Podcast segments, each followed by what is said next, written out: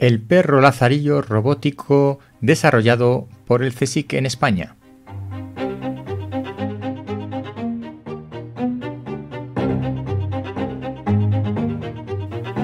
Hola, soy Ignacio de Miguel y esto es El décimo hombre, porque cuando nueve personas están de acuerdo en algo, una décima debe llevar la tesis contraria.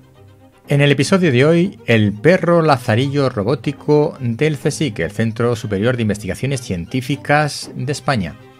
El Instituto de Tecnologías Físicas y de la Información del CSIC ha desarrollado un perro lazarillo robótico que además de guiar a un invidente por las calles de la ciudad, tiene otros em, puntos fuertes como es la conectividad, poder guiarse por GPS, poder guiarse dentro de un edificio accesible si tiene un plano del mismo, puede llamar a un taxi por ti, puede recordarte las citas médicas y tiene altavoz para poder comunicarse con su dueño o con otras personas de alrededor.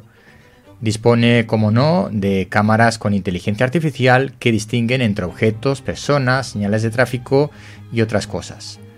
Es un avance muy interesante porque hasta ahora hemos visto este tipo de perros robóticos de la empresa estadounidense Boston Dynamics mm, haciendo ejercicios relacionados con em, el tema militar o con el tema de la seguridad en hangares, en naves industriales y cosas de este tipo.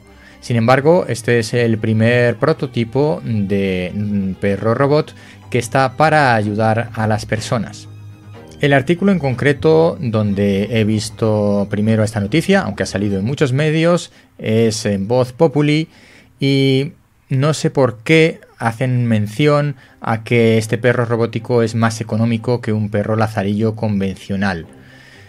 Me parece que es una argumentación desafortunada porque cuando uno tiene un perro lazarillo, no está mirando precisamente la cuestión económica, sino la ayuda que presta a su dueño y la compañía.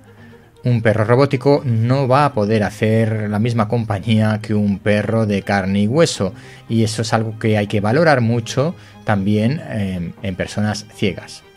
Y además hay que valorar las otras funcionalidades como el guiado por GPS o las cuestiones de comunicación que tiene el perro robótico. Pero hablar de cuestión económica me parece que en este caso no procede, porque habrá personas ciegas que sigan prefiriendo tener un perro lazarillo de carne y hueso, y esa siempre será una buena opción. Hasta aquí el episodio de hoy.